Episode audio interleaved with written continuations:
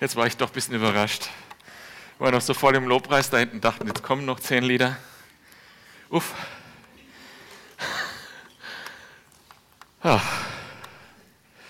freue mich, euch zu sehen. Ich muss erst mal hier ankommen gerade. Ähm, und mein Tablet auch.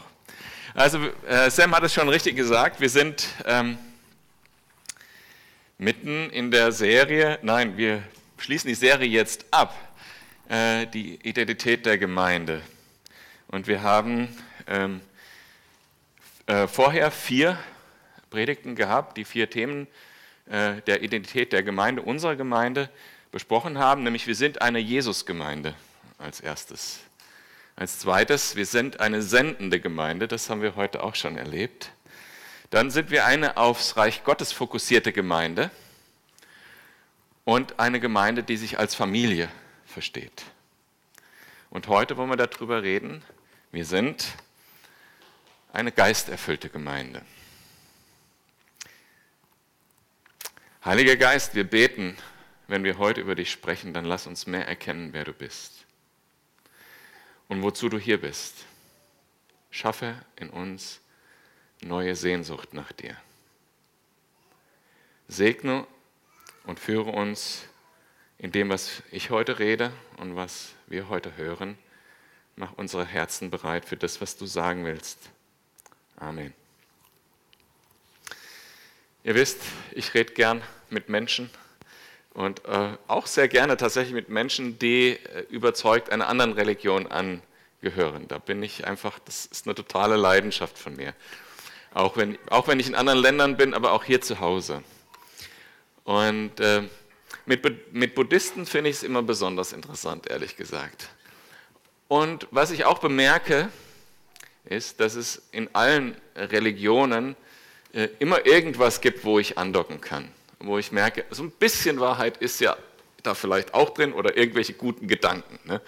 Äh, also, die, an die man auch aufgreifen kann. Das ist immer auch gut fürs Gespräch, dass man ein Gespräch nicht konfrontativ führt, sondern was aufgreift, was schon da ist. Im Buddhismus, ähm, da gibt es äh, so ein, die, die edlen Wahrheiten. Ich weiß nicht, wer sich mit dem Buddhismus auskennt.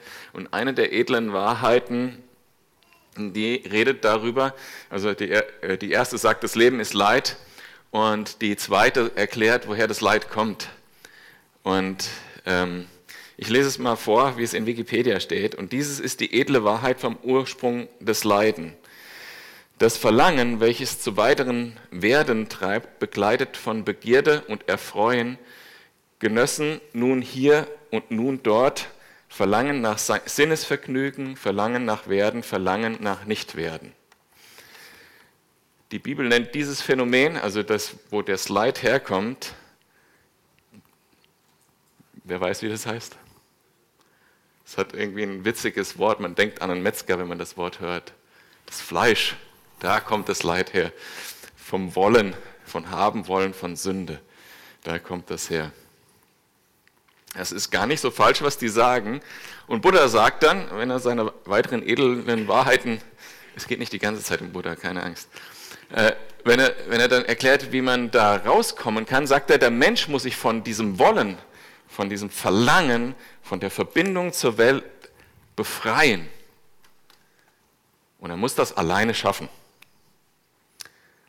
Gott hat es sich anders vorgestellt. Gott hat gesagt, wir müssen es nicht alleine schaffen. Zum Glück. Zum Glück. Jesus, als er zu den Juden gesprochen hat, darüber sagte, ich sage euch, jeder, der sündigt, ist ein Sklave der Sünde. Du bist an einer Kette und bist hast keine Chance, da rauszukommen, bist ein Sklave der Sünde, wenn du sündigst. Wenn du nur ein einziges Mal gesündigt hast, bist du Sklave. Und da gibt es gar keinen Weg raus, den wir selber gehen könnten. Und dann sagt Jesus weiter, wenn der Sohn euch frei macht, seid ihr wirklich frei. Frei, wenn Jesus uns befreit, wenn Jesus dich erlöst hat, dann bist du frei. Frei von deiner kaputten Vergangenheit, frei von deiner selbstsüchtigen Natur, die nur Leid verursacht, frei von den eigenen Beschränkungen, Gott zu kennen und ihn zu leben. Und dazu hat er uns den Heiligen Geist gegeben, der uns beisteht, der uns befreit, der uns die Kraft verleiht, das zu tun. Wir brauchen das eben nicht aus uns heraus machen. Wir müssen nicht sagen, ich bekämpfe mein Fleisch und was weiß ich, geißel mich oder sowas, sondern wir haben Gott in uns, der uns die Kraft verleiht, das zu tun, was Gott will. Wir müssen das nicht selber aus eigener Kraft machen. Das ist der große Unterschied zwischen dem Christentum und anderen Religionen. Wir haben Gott mit uns. Wir müssen diese anderen, diese, müssen diese guten Dinge, das gute Leben nicht selber machen. Gott ist in uns. Nur durch den Heiligen Geist, den uns Jesus gesandt hat, ist es überhaupt möglich, dass wir das gute Leben leben, das Leben leben, wie Gott sich das vorstellt. Das muss eine krasse äh, Zeit gewesen sein, als Jesus hier tatsächlich auf der Erde war. Also ich stelle mir das so heftig vor, einfach die ganze Zeit Gott praktisch mit, mit mir auf dem Weg zu haben. Und die Jünger, die, die müssen das, das äh, einfach total geschätzt haben. Äh, ne? Wenn irgendwas war, wo sie nicht weiter wussten, irgendeine Antwort nicht kannten, dann haben sie gesagt, lass uns doch mal schnell rübergehen zum Meister und fragen. Also wie so ein Sicherheitsnetz, der war immer da und wenn irgendwas nicht funktioniert hat, wenn irgendeine Frage da war, konnte man hingehen. Einmal kam ein, ein Mann und sagt, mein Sohn äh, ist gequält von bösen Geistern. Ich habe das mit deinen Jüngern schon versucht, die haben es nicht geschafft. Ja, Jesus war da, hat es gemacht. Wenn mal nicht genug Wein da war auf einer Hochzeit, Jesus hat es gemacht. Wenn mal 5000 Leute da waren und nur drei Brote, Jesus hat es gemacht. Stellt euch vor, was das eine Sicherheit auch erzeugt. Wir haben gedacht, hey, wenn wir nicht weiter wissen, der Meister ist ja da. Und dann stellt euch vor, irgendwann sagt er, ich werde gehen. Uff. Wie? Er wird gehen. Und dann sagt er, wenn ihr mich liebt, werdet ihr meine Gebote halten. Wie? Er wird gehen und wir sollen auch noch alle Gebote halten. Und dann sagt er weiter, und der Vater wird euch an meiner Stelle einen anderen Helfer senden, der für immer bei euch sein wird. Ich werde ihn darum bitten. Er wird euch den Geist der Wahrheit geben, den die Welt nicht bekommen hat, weil sie ihn nicht sieht und nicht kennt. Aber ihr kennt ihn, denn er bleibt bei euch und wird in euch sein. Ich werde euch nicht als Weisen, als hilflose Weisen zurücklassen. Ich komme zu euch. An, an diesem Text kann man ein paar wichtige Beobachtungen machen über den Heiligen Geist. Jesus spricht davon, dass er den Vater bitten wird, dass er eine Person schickt, die zu uns kommt. Er nennt den Heiligen Geist einen Er, eine Person. Und dass er sagt, dass diese Person, wenn der Vater ihn schicken wird, bei uns bleiben wird. Und er sagt auch, durch die Gegenwart des Heiligen Geistes werde ich selbst bei euch sein. Bemerkt die letzten Worte von dem, was Jesus sagt. Ich lasse euch nicht als Weisen zurück. Ich komme zu euch. Das heißt, wenn der Heilige Geist in uns wohnt, wohnt Jesus in uns. Das sind, ist, bedeutet genau das Gleiche. Wenn der Heilige Geist in uns ist, dann ist Jesus bei uns. Und darum ging es den Jüngern ja. Die haben gesagt, wie soll das funktionieren, wenn du nicht mehr da bist? Und wir wissen das auch. Das kann nicht funktionieren. Wie soll das funktionieren, wenn er nicht da wäre? Uns selber erlösen. Kann nicht funktionieren. Aber deshalb ist er da. Deshalb hat Jesus den Vater gebeten, dass er den Heiligen Geist sendet. Und er wird da sein und er wird bei uns bleiben und Jesus wird durch ihn da sein. Und er sagt auch, die Welt kennt ihn nicht. Das ist eine interessante Aussage. Die Welt kennt ihn nicht, die Welt kann ihn nicht erkennen. Woher kommt das? Weil ich glaube schon, dass und ich habe es erfahren, sonst wäre ich ja nicht Christ geworden, dass der Heilige Geist irgendwann mal zu mir gesprochen hat, obwohl ich noch nicht Christ war. Sonst hätte ich ja gar nicht Christ werden können, sagt die Bibel auch. Aber hier ist was anderes gemeint. Diese Nähe, von der Jesus spricht, das Gott in uns wohnt, dass Gott in dir wohnt, Gott in mir wohnt, diese Nähe ist nicht möglich, solange wir noch in unserer sündigen Natur sind. Weil da, da, da würde was passieren, was nicht geht. Da wäre Gott sozusagen in, in einer unheiligen Umgebung mit Sünde in Berührung. Das ist etwas, was überhaupt nicht zusammengeht. Unser gerechter Gott kann nicht zusammen mit Sünde sein. Und deshalb müssen wir erst von unserer sündigen Natur befreit werden, gereinigt werden äh, in uns von unserer Sünde. Und das ist am Kreuz passiert durch das Blut Jesu.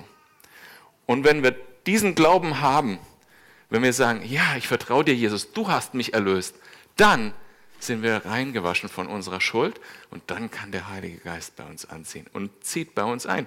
So wie Jesus sagt. Jesus sagt nicht vielleicht, Jesus sagt nicht, ähm, wenn du das und das tust, wird er bei dir einziehen, sondern wenn du, wenn du zu mir gehörst, dann sagt er, er, der Vater wird senden, der Geist wird kommen, der Geist wird bleiben und er, ich werde bei euch sein. Das sind ganz klare Aussagen, da ist kein vielleicht und gar nichts drin, wird passieren. Und wir haben das hier. Jesus ist hier, weil der Heilige Geist ist hier.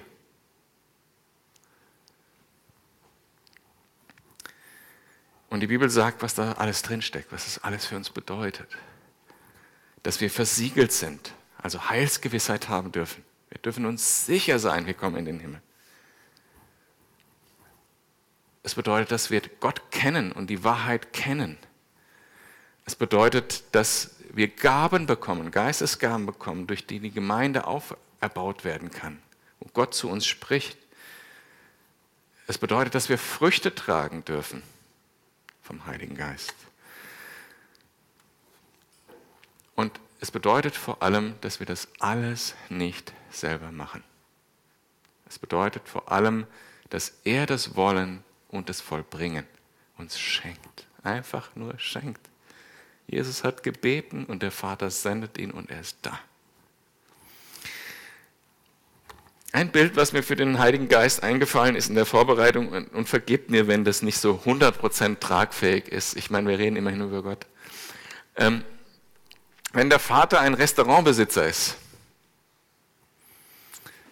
und Jesus ist der Sieben-Sterne-Koch, ihr wisst, was die sieben Sterne sind, ne? Bibelstudenten hier unter uns. Also Jesus der Sieben-Sterne-Koch, dann ist der Heilige Geist der, äh, wie sagt man, der? Der Kellner, genau. Er bringt uns das Sieben-Sterne-Menü auf den Tisch Oh. Ähm, Entrecote mit Speckböhnchen. Und ich sehe mich schon genießen. So Hollandaise vielleicht dabei. Und dann kommt der Kellner vorbei und der Teller ist leer und so. Vielleicht fragt er mich noch nach Dessert. Und fragt, hat's geschmeckt? Und dann preise ich nicht den Kellner und sage, hey Kellner, das hast du super gemacht, das war so gut. Sondern der Heilige Geist, seine Aufgabe ist, uns zu bringen, seht und schmeckt, wie gut der Herr ist, der Herr Jesus. Und er lenkt seine Aufmerksamkeit nicht auf sich selbst, sondern er sagt, ich bringe die Komplimente in die Küche. Das macht der Heilige Geist.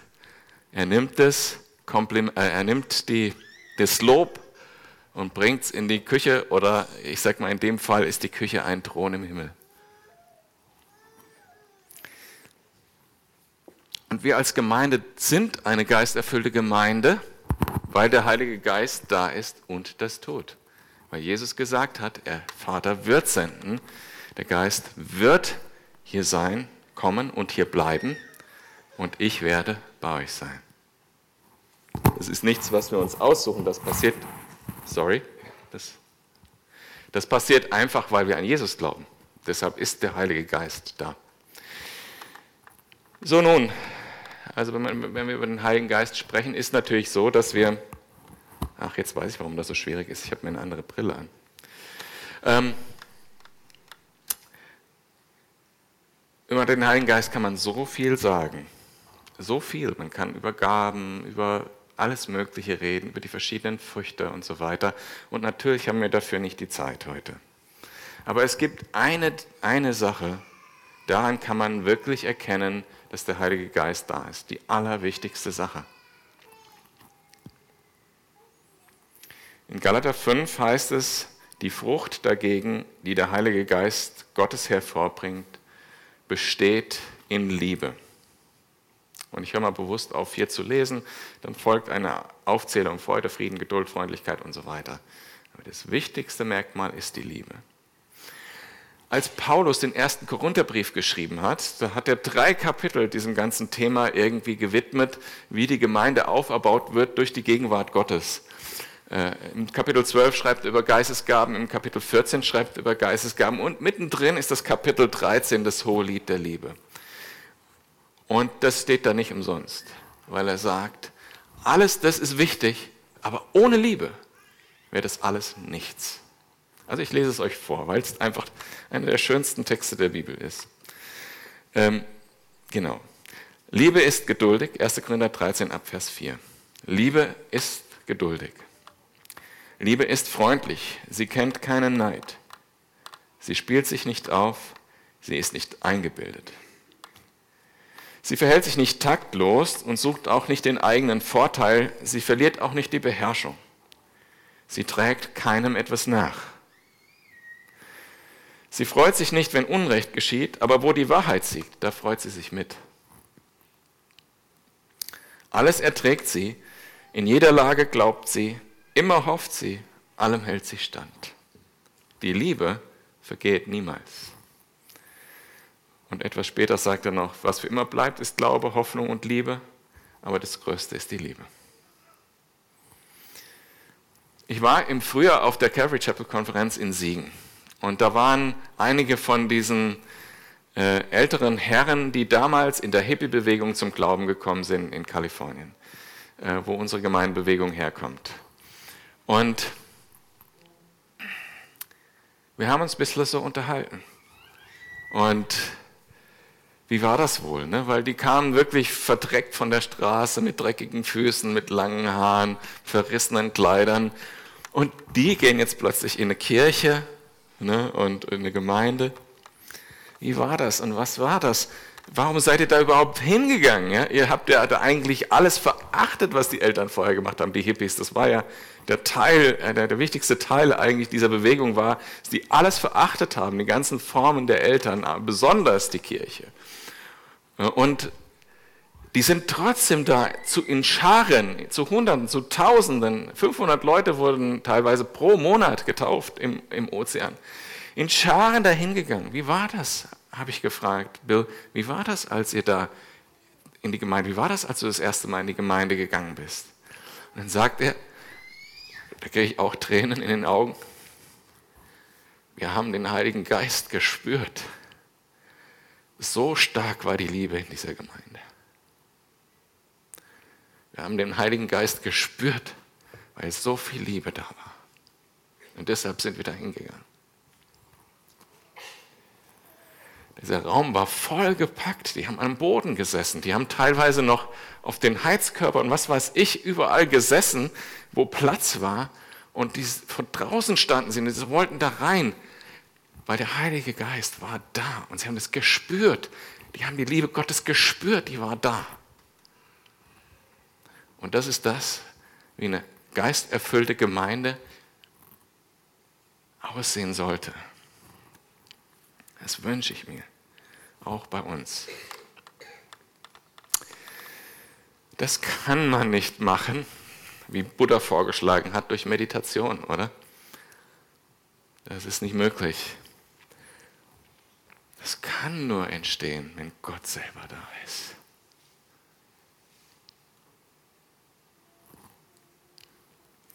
Und deshalb vertrauen wir als Gemeinde auch nicht auf Programme, wie wir das erreichen können, auf Methoden, wie wir die Leute dahin kriegen oder äh, darauf, dass wir irgendwie tolle Predigten halten, sondern einer der wichtigsten Verse für uns als Gemeinde und Gemeindebewegung ist, nicht durch Macht oder durch Kraft, sondern durch meinen Geist spricht der Herr, der Herrscher. Nur durch seinen Geist kann das passieren. Jetzt seht ihr, wenn ich das beschreibe und wie mich das bewegt, das ist zum Teil Freude darüber, was Gott getan hat, was ich auch teilweise erlebt habe schon. Es ist zum Teil auch ein bisschen Schmerz, dass wir nicht ganz da sind, wenn ich da so bewegt bin. Und ich glaube, ganz selten mal passiert etwas, wo, wo so krass ist, wie das, was die Menschen da berichtet haben. Und wir sind darauf angewiesen, dass wir als Gemeinde wachsen dahin. Also ein, ein wichtiger Begriff im, im christlichen Leben ist der Begriff wachsen, mehr erkennen, mehr sehen. Und auch in Bezug auf Heiliger Geist sind wir ja nicht da. Es wäre grandios, wenn wir schon da wären. Stellt euch das mal vor, wie das wäre. Dass Menschen, die da durch die Tür kommen, direkt berührt werden durch die Gegenwart Gottes, durch die Liebe Gottes. Manchmal passiert das auch hier. Ich habe schon Zeugnisse gehört, die das erzählt haben. Aber wäre das nicht toll, wenn das Hunderte von wären, die kämen und sagen würden, oh, ich habe Gott kennengelernt hier in der Kerle, weil ich die Liebe gesehen habe. Und die Bibel sagt uns auch, wir sollen darin wachsen. In Epheser 5 schreibt Paulus, und trinkt euch keinen Rausch an, denn übermäßiger Weingenuss führt zu zügellosem Verhalten. Lasst euch vielmehr von Gottes Geist immer mehr erfüllen. Das immer mehr habe ich hinzugefügt, ist, passt aber zum Urtext. Lasst euch kontinuierlich und immer mehr vom Geist erfüllen. Wachst da drin. Das ist die Aufforderung. Und da komme ich zum praktischen Teil der Predigt. Was bedeutet das denn konkret? Ja, man könnte dann ganz schnell dahin kommen und sagen, ja, ich will das auch, dass die Liebe Gottes sichtbar ist, ich mache das jetzt. Nein, das ist nicht der Punkt. Das ist wirklich nicht der Punkt, dass wir das machen. Das ist zum Scheitern verurteilt. Ich kenne Gemeinden, die sind ganz toll, sehr liebevoll und man merkt, dass die Menschen sich anstrengen müssen dafür. Das, da wollen wir nicht hin, weil das bringt nichts. Das bringt auch nicht wirklich Gott, den Menschen näher. Wir wollen wirklich, dass Gott da ist, dass es Gottes Liebe ist, die uns verbindet. Und, und wie kann das geschehen? In Epheser 5 sagt Paulus dann auch weiter, äh, wie das geschehen kann. In den folgenden Versen. Also eine von vielen Stellen, wo, wo es genau darum geht. Ermutigt einander mit Psalmen, also ermutigt einander mit Psalmen, Lobgesängen und von Gott Gottes Geist eingegebenen Lieder, singt und jubelt aus tiefstem Herzen zur Ehre des Herrn und dankt Gott dem Vater immer und für alles im Namen von Jesus Christus, unserem Herrn. Hat also sehr viel mit äh, auch Gebet zu tun. Jetzt kommen wir ja gerade aus der Serie, zum Gebet. Da möchte ich euch nochmal äh, oder möchte ich euch für heute Abend Church at Five ans Herz legen. Da wird nämlich Brandon genau über diesen Aspekt sprechen. Beten im Heiligen Geist. Super, auch wichtig und wird bestimmt eine coole Predigt. Ähm, und Lobpreis. Wir machen Lobpreis. Und wie wir heute auch gesungen haben, Heiliger Geist, du bist hier willkommen, weil wir das wollen. Wir, wir beten Jesus an, weil wenn wir Jesus anbeten, dann werden wir erfüllt vom Heiligen Geist. Beziehungsweise, Ihr habt es bestimmt schon gehört, dass Prediger gesagt haben, es kommt nicht darauf an, wie viel Heiliger Geist du hast, äh, sondern es kommt darauf an, wie viel von dir der Heilige Geist hat. Weil der Heilige Geist, habe ich vorher schon gesagt, ist da. Und was wir machen, wenn wir uns erfüllen lassen und darin wachsen, ist, wir geben ihm Raum. Wir geben ihm Raum. Das ist mein Punkt Nummer eins. Wir geben ihm Raum im Lobpreis. Wir geben ihm Raum, unser Herz zu verändern und du kannst ihm Raum geben, dein Herz zu verändern, damit er durch dich wirken kann. Das ist Nummer eins. Wir geben ihm einfach Raum, Dinge zu tun, die er tun will. In uns, durch uns. Und zu dem Raum geben gehört ein Begriff dazu, der in Psalm 130, Vers 5 ähm, ja, im Deutschen in, in jeder Übersetzung anders übersetzt wird und der beste Begriff ist ein altes deutsches Wort, was wir kaum noch verwenden. Und da heißt es, ich harre auf den Herrn. Das Wort harren bedeutet sowas wie warten, erwartungsvoll warten, hoffen. tatsächlich aber auch warten. Ich warte, dass Gott es wirklich macht. Ich mache es nicht selber, holter die Polter, jetzt machen wir was, sondern ich warte, bis der Heilige Geist kommt und dann machen wir es. Wir zwingen es auch nicht herbei. Wir sagen nicht, Heiliger Geist, komm und jetzt musst du doch da sein, ja, ja, ja, sondern wir sagen, hey, Heiliger Geist, komm und dann warten wir und harren auf den Herrn, geben ihm Raum, dass er wirken kann. Ihm Raum geben. Der zweite Punkt, der ist so trivial, dass ich ihn fast nicht aufgenommen hätte in meine Predigt. Also wir geben ihm Raum, damit wir erfüllt werden vom Heiligen Geist. Der zweite ist so trivial, dass man ihn fast nicht erwähnen muss. Wir bitten ihn, dass er kommt. Ja. Jesus hat uns dafür eine Verheißung gegeben. Er hat gesagt, wenn ihr also, die ihr böse seid, das nötige Verständnis habt, um euren Kindern gute Dinge zu geben, wie viel mehr wird euer Vater im Himmel denen, die darum bitten, den Heiligen Geist geben? Einfach bitten, einfach beten, Heiliger Geist, wir sind bereit, wir geben dir jetzt den Raum, wir erwarten, dass du wirkst in uns, dass du uns veränderst, dass du dein Wort gebrauchst, um uns zu verändern, dass du in uns wirkst in Liebe. Ich bin bereit, meine Sachen hinten anzustellen, ich bin bereit, heute Nachmittag was zu tun, was ich nicht geplant hatte, zum Beispiel. Und dass du wirken kannst durch mich. Das war Punkt Nummer zwei. Also ihm Raum geben, ihn bitten, den Vater bitten, den Heiligen Geist wirksam zu machen bei uns. Und als drittes ähm, gibt es einen Begriff in der Bibel, der heißt, dass wir den Heiligen Geist betrüben können können Dinge tun, die dazu führen, dass der Heilige Geist nicht diese Wirkung entfalten kann, dass nicht diese Liebe unter uns wächst, dass nicht Wunder geschehen in unserer Mitte, dass nicht Gott anwesend, Gottes Anwesenheit spürbar ist. Gott ist trotzdem anwesend, aber sie ist nicht spürbar für uns. Wir können den Heiligen Geist betrüben. Und das möchte ich aus, in aller Ruhe vorlesen, auch wenn es ein etwas längerer Text ist, weil ich glaube, das ist ganz wichtig. Wenn wir wirklich wollen, dass der Heilige Geist diese Liebe in uns bewirkt, in unserer Gemeinde bewirkt, dann müssen wir auf das hören, wo wir den Heiligen Geist betrüben und diese Dinge ähm, nicht mehr wollen. Epheser 4 ab Vers 29. Kein böses Wort darf über eure Lippen kommen. Vielmehr soll das, was ihr sagt, gut, angemessen und hilfreich sein. Dann werden eure Worte denen, an denen sie gerichtet sind, wohltun. Und tut nichts, was Gottes Heiligen Geist traurig macht. Denn der Heilige Geist ist das Siegel, das Gott euch im Hinblick auf den Tag der Erlösung aufgedrückt hat, um damit zu bestätigen, dass ihr sein Eigentum geworden seid. Bitterkeit. Das sind jetzt die Dinge, die den Heiligen Geist betrüben. Bitterkeit. Aufbrausen. Zorn. Wütendes Geschrei.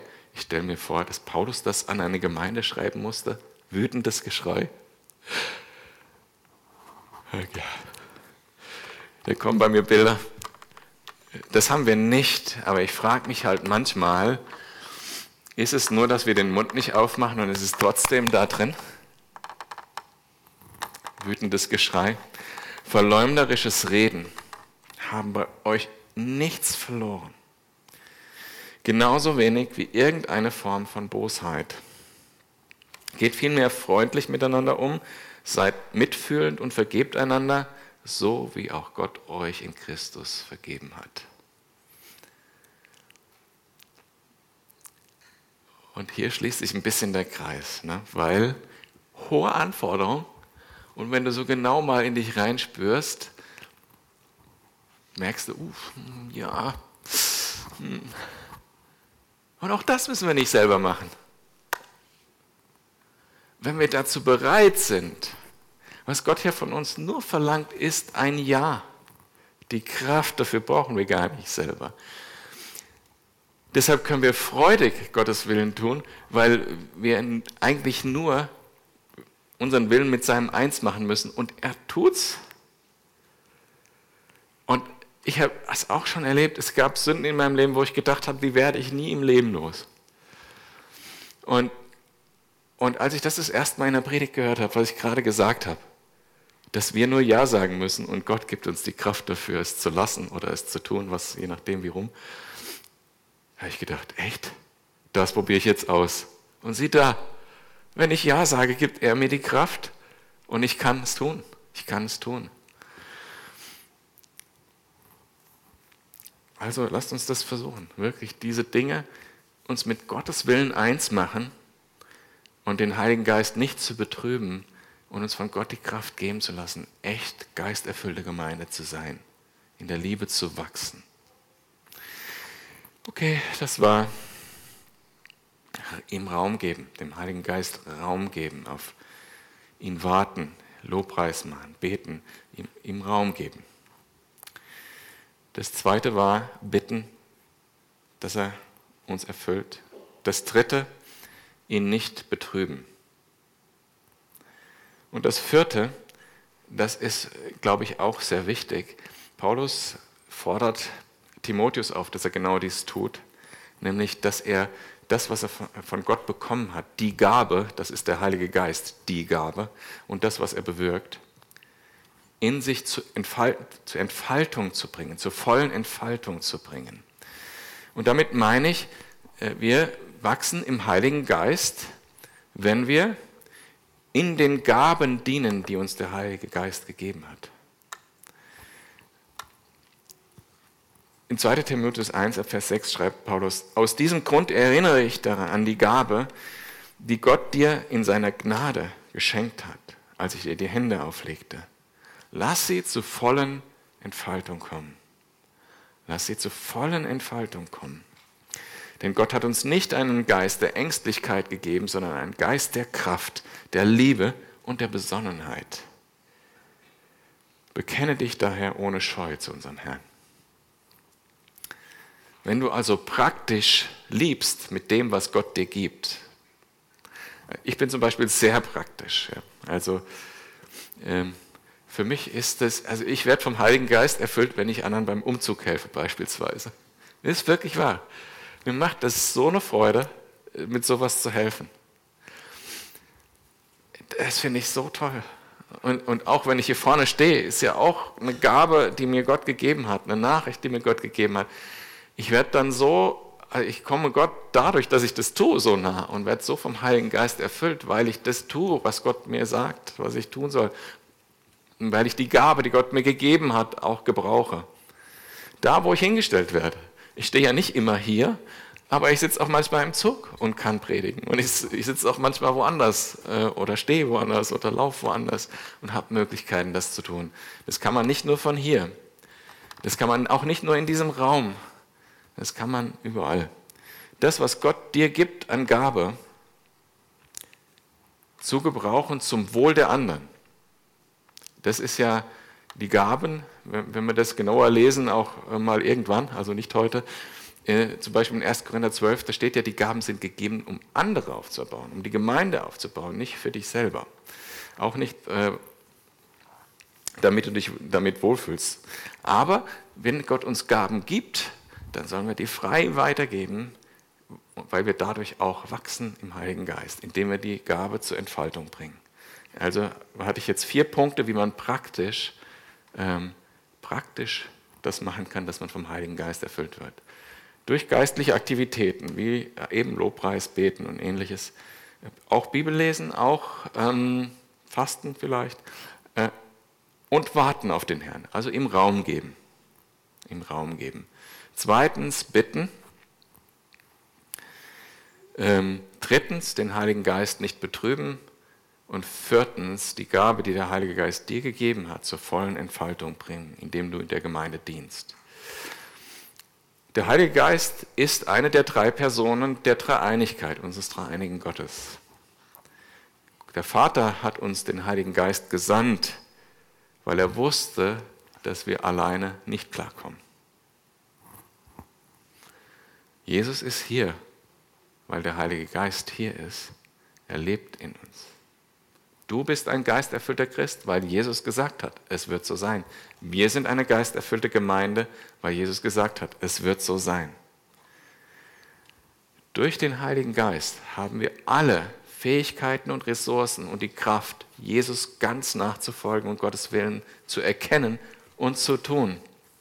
Und zuallererst den Wunsch des Heiligen Geistes erfüllen, dass wir eine Gemeinde sind, wo das Band der Liebe stark ist die Gegenwart Gottes in seiner Liebe stark ist. Wir sollen kontinuierlich erfüllt werden vom Heiligen Geist, indem wir ihm Raum geben, ihm Zeit geben, uns zu erfüllen, uns zu verändern, indem wir ihn bitten, indem wir ihn nicht betrüben und indem wir die Gaben entfalten. Vater, wir wollen mehr sein wie Jesus. Wir wollen ein Leben leben, das deine Herrlichkeit zeigt.